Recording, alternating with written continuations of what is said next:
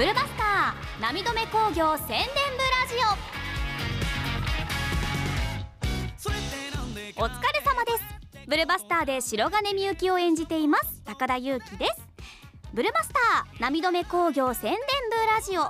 この番組は現在放送中のテレビアニメ「ブルバスター」の魅力をお伝えしながら波止め工業を応援してくれる株主を増やしていく番組です。今回が第12回ということなんですが10回11回の宣伝部ラディオは宣伝部ラディオは田島浩二役の三木真一郎さん武藤銀之助役の楠木大天さん片岡金太郎役の魚健さんの3人でお届けしておりましたねはい皆さんぜひそちらの方ねまあ聞いてくださった方がほとんどだと思いますが私も聞かせていただきましていやー本当にここにも書いていただいてますが仲良しの極みすごいなんだろうなんか私はアフレコ現場で、あのー、お会いした時のお三方本当に職人さんというかお仕事だこのもうキリッとしたかっこいい先輩方だっていうあの印象がとっても強かったんですがお三方だけでお話ししていると本当になんか学校のクラスのなんか一部の男子生徒たちを見ているかのような気持ちというか。すごいです。やっぱ同年代ですよね。皆さんもねお三方すごく楽しそうにお話しされているのがこっちも見ててニヤニヤしてくるというか自然と口角が上がってくるということでとても素敵なラジオでございました。えー、そしてそうですね高田のことをあの子はいいねムードメーカーといった感じで褒めてくれていましたと。いやー嬉しかったです。嬉し恥ずかし照れくさいという感じで。ほわかって。もうほんわかの「ん」がもうどこかに「ほわか」って大天さんもおっしゃってくださって。て もうあのワードにすごく和みました。いやーぜひなんかねあのー、お三方もおっしゃってくださってたんですけどなんかその同年代の皆さんのお話ももちろんですしこのなんか若手チームというかのそれぞれ今ちょっと分かれてお話しさせてもらうことが多かったんでなんかいつかどこかのタイミングとかでシャッフルしてねみんなでこうブルバスターについてお話できる機会とかあったらめっちゃ嬉しいです。偉い人 アピールしておきます。さてこの後ブルバスターの第8話第9話の話をします。まだ見ていないよという方はぜひチェックしてから聞いてください。そして振り返りの後はゲストさんが登場します。ブルバスターのエンディングテーマ「頑張れと叫ぶ旅」を歌っている鈴木好美さんです。えー、楽しみですね。はい早速もう参りましょう。ブルバスター波止め工業宣伝部ラジオ。今回も最後までお楽しみください。まずはブルバスターの第8話と第9話について振り返っていきましょう。まずは第8話。サブタイトルは「吠えよ武藤。時代に取り残された男の悲哀」そして大企業塩田の思惑とは。でしたね。はい。こちらね冒頭で鉛くんが居住を2体駆除しておりましたけれどもスタンショットは一発1万9000円と怒る片岡さんに対して居住1匹あたり一発。簡単なルールです。何か問題でも？という開始をしていた鉛くん実にクールでした。いやー鉛くんがねいやー本当に鉛くんって鉛くんなんだよな。すごいんですよ。なんか言ってることとっても正しいですし彼って本当に頭がよくって効率的なことをこう考えられるというか現にあのねタイムカードの廃止とかも鉛くんが提案してくれて波止工業にこうなんか新しい風というか沖野くんとはまた違うねすごくうん効率の良い形でいろいろ新しくね入れてくれる方ではあるんですけどね。面白いよな。片岡さんに何か問題でも、ね、言っちゃう言っちゃうのが鉛くんなんです。上司とかそういうの関係なく言ってしまう。まあまあさ言えないよね。何か問題でもって。嫌なまりくんなんだよな。新しいようなそりゃ沖野くんとぶつかることでしょうっていう雰囲気がバチバチとしている彼でございますけど。うん。でもやっぱ本当ね正しいことしかやっぱ言っていないというか彼は彼で彼の目線でこの波止め工業を良くしていこうという気持ちでもってねいろいろ動いてくれているんですけれどもすごかったよね。この第8話も。本当いろんなことがありましたけれども、まあ、居住が出てきてこうどう対処しているのかこの目で見たいというねこう鷲津さん鷲津さんね役員さんがやってきましてそしてこの日のパイロットは武藤さんなんですよね。そう。この第8話のサブタイトルを思い出してほしいんですけれども時代に取り残された男の悲哀。嫌な予感が。した方ももしかしたらこのタイミングでねいらっしゃったかもしれませんね。すごいもうサブタイトルでちょっと察せるみたいな。そう。ちょっとカードゲームのサブタイトル思い出しますね。もうほぼサブタイトルでネタバレしてるでみたいな話題になっているようなねアニメもありましたけれども。男の悲哀は一体どんな風につながっていくのか。うんうんうん。そうなんだよね。武藤さんねちょっと居住は倒したんですよね。そう無事居住は倒せたんですけれどもその日の夜の武藤さんは大荒れでございましたね。だからやっぱこの武藤さんに対してとってもねこう武藤さん世代の方共感している方も多かったかもしれませんね。やっぱりこうブルーバスターのいいところって回を重ねるごとにいろんなキャラクターの側面が見えることによってそれこそ最初はもしかしたら、うん、ちょっとなんだろうなこの人合わないなみたいな人もあこんなこと考えて動いてくれてたんだなとかいろんな視点が見えることによってだんだんそのキャラクターのこともなんか好きになって愛おしくなっていってっていうことが起きるっていうとこも一つ大きなポイントかなと思うんですけど武藤さんはでもねうんまあ、変わらない。登場からずっと変わらなくてまっすぐな男性というか男っていう感じでとってもかっこいい方なんですけれどもね。そうそんな武藤さんが大荒れになっておりました。そしてなんやかんやいろいろありまして結果的に、えー、資金の全面バックアップを得られることになり驚く一同。しかし塩田科学内の部署の一つになり波止めの看板は消えるかもという話になっていてまあ、アルミちゃんだけ浮かない顔をしていたシーンで、まあ、終わりということに第8話は。なっておりました。いやそしてそして第9話につながります、えー、第9話サブタイトルは「進む合併計画。明らかになる塩田の策略と居住発生の原因。どうする波止め」でございました。え冒頭は塩田科学との契約の関係で武藤さんが現場から退くことになるという衝撃のやり取り。そうこれ前回の第8話のねサブタイトルにありました男の悲哀はまだ続いていたのかっていうね。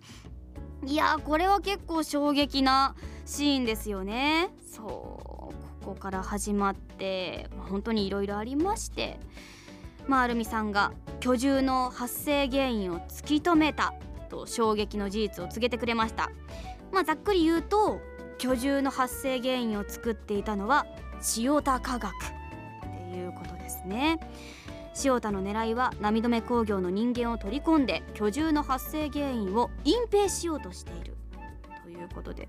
だとしたら鉛は塩田が送り込んだスパイだったのでは？というね。そして塩田の責任を追及しないならやめる。と宣言するアルミさん。さあどうする？田島社長！というところで第9話が終了しております。うわー田島さん。田島さんやっぱね社長さんっていうのは本当にいろんなものに挟まれる。うんそういったねところにいるのかなとは思うんですけれども。これだいぶね切羽詰まってきましたね。どうなるんだって。この先がとっても不安にもなりつつでも本当にね見届けていきたいというシーンが詰まった第8話第9話でございました。お便りを一通紹介していきましょう。株主ネーム鶏の着ぐるみさんからいただきました。ありがとうございます。え高田さんお世話になっております。お世話になっております。早速ですが第6話を見ました。ありがとうございます。えー、そして何通目か忘れましたが聖地巡礼のお話をしたいです。今回は鹿内さんが歩いていた通りですがなんとすでに行っていました。場所はモノレール平和通り駅からすぐ東田舎庵という美味しいうなぎ屋さんのある通りでした。とても個性的な看板が見えるので地元の人はすぐ分かったんじゃないかなと思います。それではまたメールします。といただきました。ありがとうございます。お写真も添えていただいております田舎庵さんのね。そうちょっとこうなんですかね田舎庵さんのね看板ももちろんですし街灯なのかな？街灯と言っていいのかな？わかんないんですけどこれもまた特徴的なはいお店でございますが。いやありがとうございます。こうちょっとした通りでもねやっぱ地元の方だと「おここは?」ってねあるシーンがとってもあるかなと思うのですが。なんとねあの先ほどスタッフさんにもお聞きしたらですねこの田舎庵さん。アニメが始まる前からこの「ブルーバスター」原作小説から応援してくださっていたということで。はいとっても嬉しいですね。こうもうぜひぜひあののよかったらうちで原作小説置いてくださいなんてお話まで いただいていたようでとってもありがたいです。ねこうまたアニメも通していろんなつながりができていっているのでぜひ田舎庵さんにも私も行きたいなと思いましたうなぎがねとっても美味しいということなんでうなぎ食べたい。うなぎ屋さんのうなぎ。絶対美味しいよ。ぜひね行く機会がある方あの訪れてみてはいかがでしょうか。はいということで、えー、素敵なお便り本当にありがとうございました。ブルーバスターの感想ぜひメールで送ってください。お待ちしております。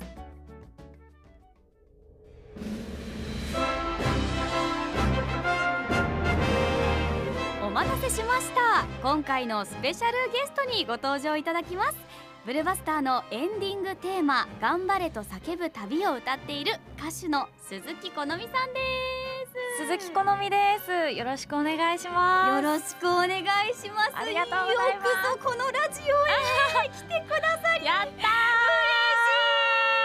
ようやく来ましたありがとうございます本物だという気持ち、えー、もう本当に大好きでこの楽曲。ありがとうございます。もうこのブルーバスターももちろんなんですけど、私、高田裕樹としても個人的にものすごく聴かせていただいていて、ありがとうございます。日々の活力になっている楽曲を歌っている歌手の方が。ありがとうございます。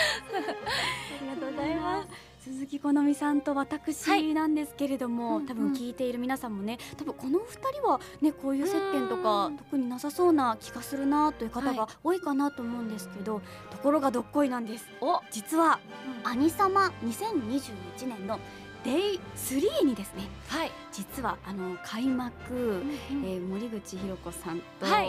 そして鈴木このみさんと TRUEさんの3人の、あんなに一緒だったのに の開幕でドカーンといったあの デイ3の実はファナさんの、えー楽曲の中でサプライズゲストといいますかでスーパーチョロゴンズとしてあの実は出させていただいた経緯がありましてはい。本当にニアミス。そうですね。多分あのご挨拶してぐらいの感じですよね、多分。そうなんですよ。今日よろしくお願いありがとうございましたぐらいの、すれ違い芸人的なことを多分。そうなんです。すれ違い芸人。そうですよね。まさにだったんですよね、うんそこ以来と多分設定的にはなるかなと思うんですが、今回本当来ていただきそしてこうやってお話できる機会をもらえてとても嬉しいです。こちらこそです。ありがとうございます。ありがとうございますじゃあいろいろお話聞いていきたいなと思うんですけれども、はい。えブルーバスターのエンディングテーマということで、まあお話をもらった時に、こう好みさんはなんか特徴的な言葉を言っていただいたみたもいうで、一言で説明してもらって、はい、おじさんたちが頑張る物語。って言われたんですよ。え間違いない。本当に。まあいろいろあると思います。おじさんたちが輝く作品っていっぱいあると思うんですけど、昨今なかなか珍しいのではないかなと思うんですけど確かにね。もうじゃあ実際こうシナリオをまあ読んでみて、はい。いかがでしたか？この「ブルーバスター」という作い品やでも確かにおじさんがピカピカ光ってますよね。ね。まあ物理的にも物理的にも片岡さんよく光ってるなってアニメになってすごい片岡さん好きになりました私。あの逐一光ってくるあの感じ。あります。すっごい作画の力の入れ方と言いますか、髪のなびき方愛とか。くるしく思えてくるようなシーンがたくさんあって。わかります。またまたうん魚健さんのお声も入って、はいね。ちょっとこうコミカルなお声と言いますか。少しこうまん丸く感じることが多くなって。ですねですね、うん。フォルムにもぴったりな お声とともにそれぞれのこうおじさんたちが、はしかもねキャラクターと言いますか本当うん。人物を描いているなといったような印象のそうですね。なんなんか私はシナリオを読んでみて、はい。これ実写じゃないんだって思ったぐらいめちわゃくちゃリアルで。はいはい。なんか絶対大人ってうん。この登場人物たちの気持ち一回は味わってるよなっていう気持ちになりました。わかります、うん。だからこう共感する人というかは多分それぞれにありそうだなというかね。片岡さんの立場の方だったりとか、田島さんのように社長という立場で、いろんなところのなんだろうせめぎ合いというか板挟みみたいな状況に挟まれながらなんとかこの会社を良くしていくぞというところが見えるのもなんかとっても素敵で、うんまあ、ロボットものではあるんですけど、はい。そこ以外のところもすごい描かれてるんでいやーすごい細かく見てくださっていてとっても嬉しいです。まさになんか監督さんもはい。あの今回このブルーバスターを作るにあたって、まあ、実写のような演あ出を入れていきたいというふうにはおっしゃっていて。ー確かに、はい。まさにその鈴木好美さんの楽曲エンディングテーマ流れる時に、はい。なんかエンディングが流れながら次回予告が入ってくるのとそかも。う。びっくりしました。ああれはあの、はい。放送で初めて。放送で初めて知って。ああの時々こううわーっていう叫び声とかと一緒にはい。ロ流れたりしてたり、ーうんあの私もいつも胸熱な気持ちで見させてもらってます。い。やー私も本当あれを初めて見た時すっごいびっくりしてまたそのうん。次回予告入って熱いってなった後のガンバレットが もうサビのそのガンバレットでもううわーってなってもう特にこう切羽詰まった状況で終わる回なんてうん。特にやっぱエンディングが刺さるというかだっ。たので本当にねおじさんたちのね渋みが光る作品となっているんですけれどもこのみさん自身もブルーバスターに共感するところが大きかったとお聞きしたんですけれども、その理由はいかがですか？あの実は私、はい。代表取締役社長をやってましてええ ここここここの若さとこんな明るく天真爛漫な鈴木好美さん社長さんなんですね。た田島社長と同じ。なんか田島社長がなんか一言だと思えない時があって。もうみんな責めないであげて田島社長っていう気持ちになる時が。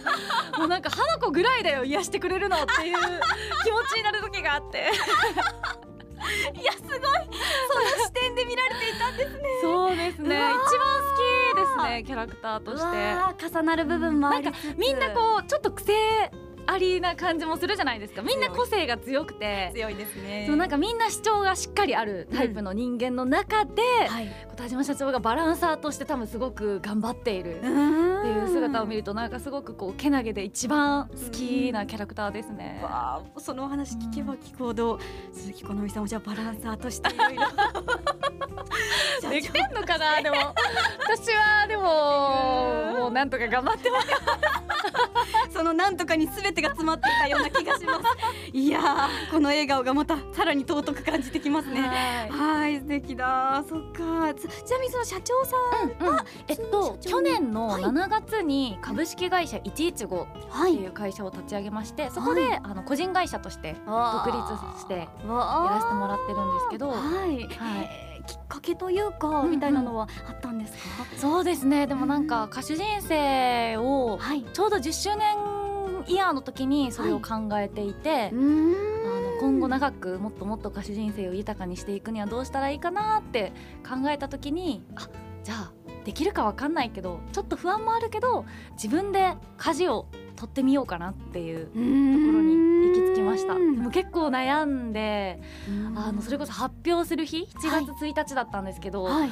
もう6月の20日ぐらいからずっともう胃薬飲んでもう 発表する時がやっぱすごいドキドキ一番やっぱり緊張感と言いますか、周りの反応もそうですしね。ううん。うんわーもう結構前からもうはい。10周年に、まあうん。向かっていったらちょっと独り立ちと言いますか独立してみようかなはもう考えてらっしゃったんですか、いや実はあんまり考えてなくてあそうなんですか？なのですごく予想外な展開では自分の中でもあったんですけどうわー50周年イヤーをやっていく中ではい。なんかもっともっとこういうことがしてみたいかも。ででもそしたら自分でこう頑張ってやってみるっていう選択肢もありなのかもっていう風になんかそう思わせてくれるような環境もたくさんその時ありがたいことにあってなんかいろんな人に背中を押してもらってそういう選択をしました。うわー舵を切ったんですね。すごく大きなスタートになると思うんですけどううんわーそんな中じゃこの楽曲も作っていただいたということで、はい。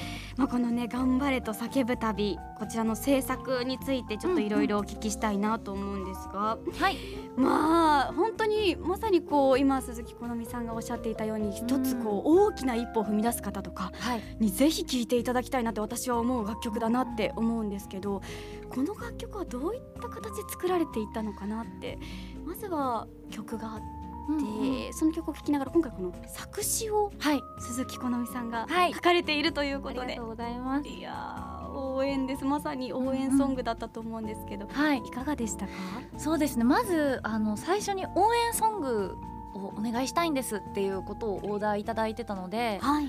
明確にこうテーマはあったんですけども、うん大人への応援歌ってちょっと難しいなってすごい最初に思ってなんかこう手放しに頑張れって言えない感じがするというかなんかもうみんな頑張ってると思うんですよ。なんかその小さな踏ん張りを認めた上で頑張れっていうにはどうしたらいいんだろうっていうのをすごく模索してました。うん確かに、まあ人によってはその頑張れっていう言葉がうん。負担に感じてしまったりとか、頑張ってるのになって思ったりとかっていうことになると、こう全員に向けての応援歌っていうのは本当難しいですね。難しいですね。私自身もなんかこう頑張れっていう言葉に勇気づけられた瞬間がたくさんはいだからこう自分もじゃあ自分の番だっていうことでこういう歌詞を書かせてもらったんだと思うんですけど、はいでもなんかこうタイミングとかいろんなことを間違えると難しい言葉だなっていうのも痛感してたのでどういう風に書こうと思ってでもなんかやっぱり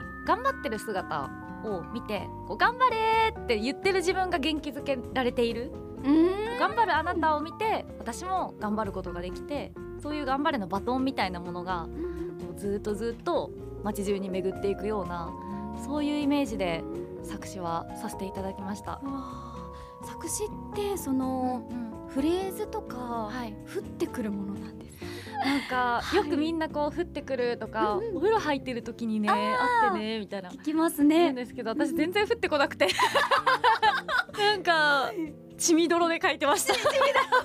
もうとにかく向き合って。そうです。ねなんかずっとシナリオを読ませてもらって、なんかあーこの言葉に共感するなーっていう言葉をなんかマーカー引いたりとかして。へー。なんか自分とこうやっぱり「ブルーバスター」っていう作品との共通項が。でも探さなくても今回やっぱり自分の今の環境的にもはい。こうたくさんこうあってそれがすごく運命的なタイミングでブルーバスターに出会わせてもらったなっていう感覚が自分の中でもあったので、はい。でもやっぱり書くのは大変だったっていうそうですよ感ね。覚ですね。うわあ、こう向き合いながら書いていただいた楽曲だったんですね。もう本当に大好きで、それこそ歌詞も本当はい全部まさになんですけど、まあうんうん頑張れと叫ぶたびになぜ涙が溢れ出すんだっていう。ありがとうございます。このまあサビのこう、はいフレーズうんだけ、この言葉もこの言葉だけでうんなんか泣けるというか、えこの経験すごくしたことあるなって思って。ー でもこれはいが一番最初に書いたフレーズでした。えー、これが？すごいな。なんか実ははい第一項を提出させてもらった時に、はいはい。あのどうしてもこう私頑張るみたいなテンションの歌詞になっちゃって、うんうん。いやこれはでもやっぱりあくまでこう誰かに頑張れという曲なんだっていう。ああ主人公は自分ではないんだっていう。ことをうん。なんか今一度考えてうん。出した時に書いた一つ目のフレーズがこれでした。へえこれは本当なんか歴史に残ってほしい一文だなと思っててこのこの先もずっといやこの一文もそうですし、うんうん。この楽曲、まあ、フルで聴いていただくとさらに、まあ、これ落ちサビという言い方で合ってるかわからないんですけどはい「頑張れ」と叫ぶ声が「君にも届いてますか?」ってこう問いかけてくれて、うんで答えはもう「君の中大丈夫ありのままで」っていうところが本当に全てその頑張れって応援してもらってでも頑張れないかもしれないなって思う人もいるかもしれないじゃないですか、うんそんな自分すらもなんか最後まで包み込んでくれるというか、うん鼓舞して応援してくれるようなワードだなと思ってなんか嬉しかったです。この瞬間を聞いた時に ありがとうってなっございまてす。とてもいい曲とともに、はい、歌詞も刺さるものが多くてあとやっぱ冒頭のはい「おーおーおーおが。ーそこめちゃくちゃお気に入りです。ここいいですよね。はい。今回あの作曲渡辺翔さんはがメロディーを書いてくださったんですけど、はい。あのこの最初のやっぱ冒頭の「うんウォーウォーウォー」のところがあることでなんかすごく頑張れっていうことががなんかポップに感じるというかなんかこうすごく自然と背中を押されてるような感覚にうん。なるなっていうふうに思って。そうですね。だからみんなで本当拳突き上げて言いたいというかそうですね。歌い上げたいなって思います確かに。なんかレコーディングで一番最後に撮ったのがはい。この冒頭とラストの「ウォーウォーウォー」のところだったので、はい。自分もなんかすごく記憶に残ってます。うわー。いやです。ここ本当にみんなで言いたいなと思うし、なんか一つこのまあお仕事ものといいますかブルーバスターはロボットものでもあり、まあそのロボットの中でもこう制作費だったりとかなんかいろんな経済のことについても描いている作品で働く人たちがすごく共感できる作品ではあると思うんですがこの楽曲を聴いているとなんかこうスポーツだったりとかあうんまそうですね。そういった方々にもすごく刺さるというか、応援歌になりそうな楽曲だなって確かに。でもなんかやっぱりこうこの数年ってスポーツがすごく盛んで、うん。なんかみんなが誰かのことを応援してた数数年だった気がしてなんかもしかしたら自分の中にはい、それが無意識に根付いててうん、なんかこう歌詞として言葉として出てきたのかななんて思思います。もう応援してる時とかなんか泣いてる時とかありますもんね。いや手に汗握ってみ応援してる時のパワーってものすごいですよね、なんかその普段出ないようなパワーが。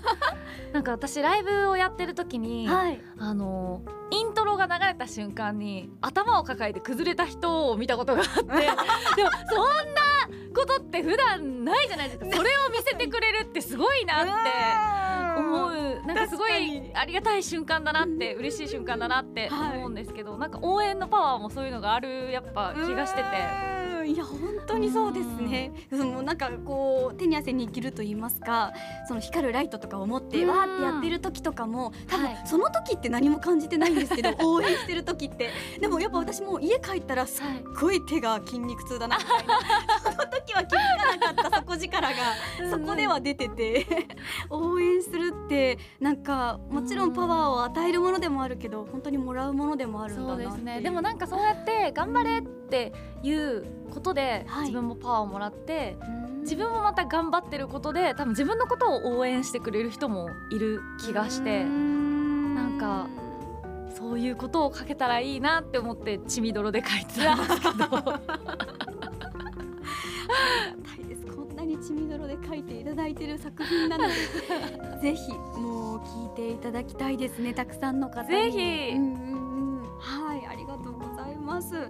ということではい、あのお便りもたくさんい。ただいていたんですけれど、ちょっとお時間がなくてですねたくさんたっぷり楽曲についてもいろいろお話しいただいて本当ありがとうございました。ありがとうございました。えーそれでは鈴木好美さんが歌うブルバスターのエンディングテーマをお届けしたいと思うのですがなんと今回フルコーラスで曲を流していただけるということ嬉しいで先ほど高田が言っていたちょっとこう、しっとりとした歌いの部分とかもぜひ聴いていただければなと思うのでそれでは曲紹介の方をお願いします。はい。それでは聞いてください。テレビアニメブルバスターエンディングテーマです。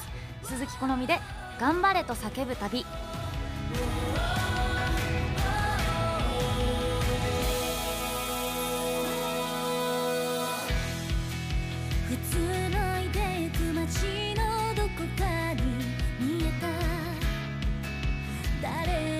知らないストーリー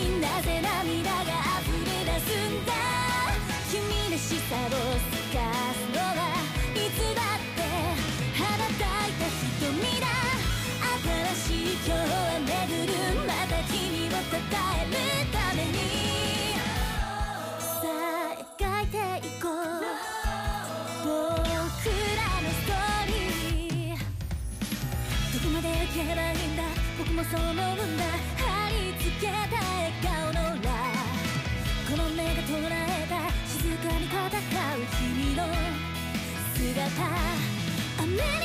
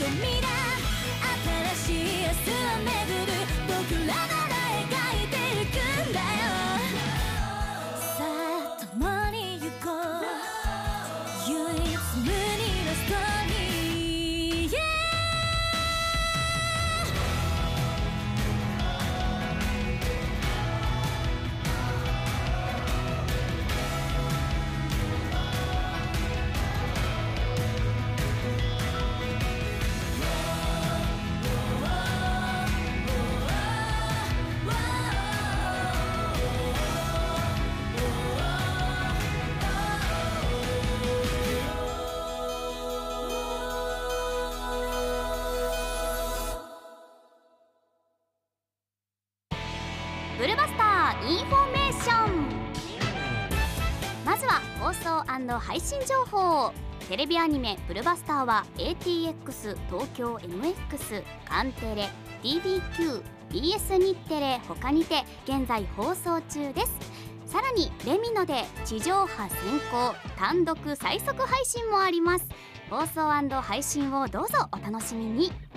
続いて原作情報です。角川から刊行されている原作中尾博之カバーイラスト久保之内英作の小説「ブルバスター」は現在第3巻まで発売中です。さらにコミックフラッパーにてコミカライズが連載中。伊丹菱夫先生の作画にもぜひご注目ください。続いてブルーレイ &DVD ボックス情報です。アニメ「ブルバスター」のブルーレイ &DVD ボックス上巻は2024年1月24日。下巻は2024年3月27日に発売となります。初回特典にはアニメ書き下ろし特製デジバック波止め工業会社案内風特製ブックレット波止め工業金星オリジナルステッカーなどがついています。ということで素敵な特典が盛りだくさんとなっております。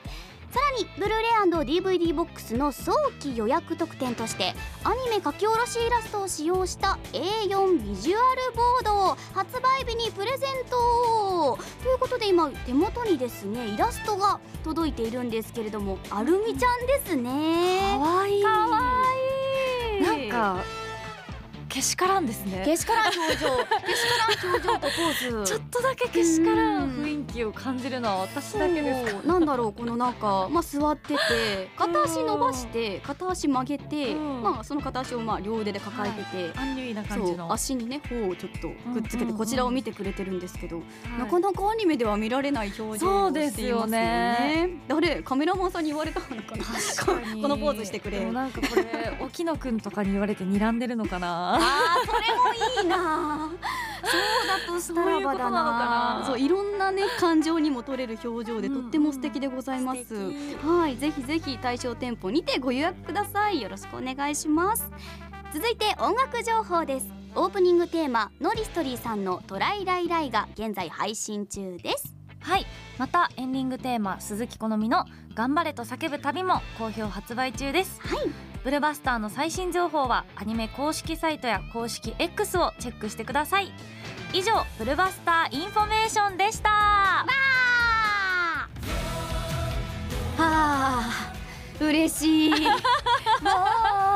あ歌ってくれてね。これはみんな一緒に歌いたい。だからじゃあ。歌ってくれてる。いうことでなんとブルバスター涙目工業宣伝部ラジオそろそろ退勤のお時間です。えー、もうちょっと仕事してたいですね。嬉しい。こんな仕事だったら。やったー。退勤を拒否ということでありがたいです。嬉しいです。でもこの先は残業になってしまうのでちょっと片岡さんに怒られちゃうかもしれない。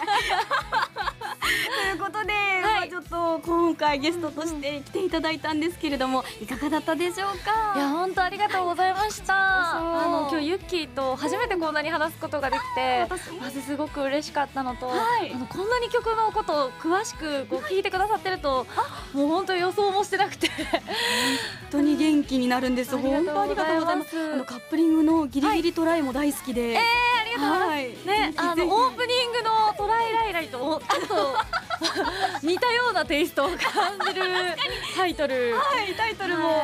そしてなんかちょっとロックというかポップな感じで。そうですね、なんかこう真面目に、たまには頑張らなくてもいいんじゃない？みたいな曲になっていて、はい。ちょっとこう対になってるような作品に一枚通して仕上がってるので、はい。ぜひよかったら一枚通して見てください。ただきたいです。はありがとうございました。えーそんな鈴木好美さん告知があれば、えー言っていただければなと思います。はい、えー改めましてニューシングル、えーブルーバースターエンディングテーマ「頑張れと叫ぶ旅」発売中でございます、えー私なりに大人への応援歌をメッセージをたくさん込めたつもりなのでぜひ皆さんに届いていたら嬉しいなと思いますしもしかしたら未来の大人にも届いてたら嬉しいなと思います。いろんな方に聞いてほしいです。はい、えーそしてですねライブの開催も決定しておりますえー鈴木好みスタンディングライブツアー2024コールレスポンス。ということではい、3月30日大阪梅田シャングリラ。4月27日東京新宿レニーにて開催となっております。うん。私あのスタンディングライブ結構好きで なんだかでもイメージにぴったりと言いますか。なんかちょっと激しい曲が多いんですよ実は。ですね。っていうこともあってぜひあの汗だくにはい。なってもらえたら嬉しいなというのと、はいあとこのブルバスターもはい一緒に歌えるところがあると思うので、確かにコールレスポンスというタイトルから、もしかしてこのおよ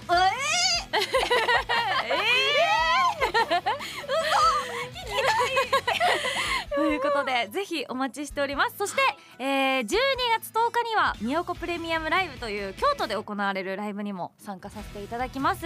京都のロームシアターということできっと国内多分今年ラストのライブになるんじゃないかなと思いますのであの京都にいらっしゃる方それから京都にいないんだけどはんなりしに来たい方 ぜひよかったら一緒に年末を過ごしてもらえると嬉しいです。よろしくお願いします。ろしくお願いします。はいということで次回の涙目工業宣伝ブラジオもゲストさんが登場します、ん。ブルーバスターのオープニングテーマ「トライライライ」を歌っているNORISTRYさんです。はいぜひはい。こちらのね、お話を聞くのもとっても楽しみです。えーブルバスターを見た感想もねぜひ番組まで送ってください。アドレスはブルバスターアットマークセイグラドットコムです。次回の宣伝部ラジオの配信は12月14日木曜日となっております。お楽しみにということで本当に鈴木このみさんありがとうございました。ありがとうございました。ぜひぜひこうやってお話できる機会があればなと思いますので、こちらこそです。よろしくお願いします。お願いします。